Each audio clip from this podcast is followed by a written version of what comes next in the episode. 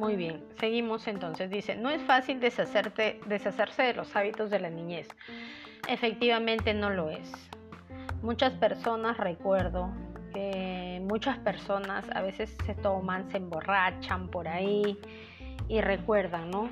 Recuerdo cuando ella era chiquito, recuerdo cuando... Y obviamente que el alcohol afloró todo, todo eso, ¿no? Como que por ahí y, lloran y parece que fuera, pregúntale cuántos años tiene, 60 años, 60 años y llora como un niño desconsolado, una niña desconsolada, como si hubiera pasado todo eso ayer.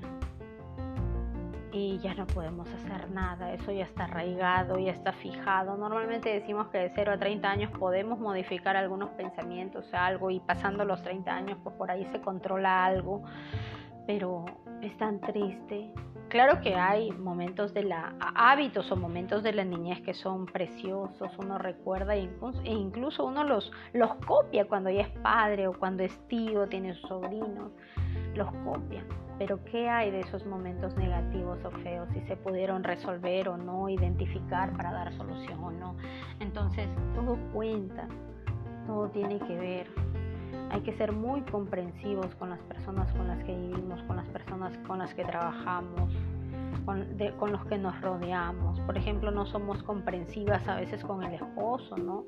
Y el esposo también ha tenido una niñez. Queremos que el esposo nos comprenda, pero nosotros no comprendemos al esposo.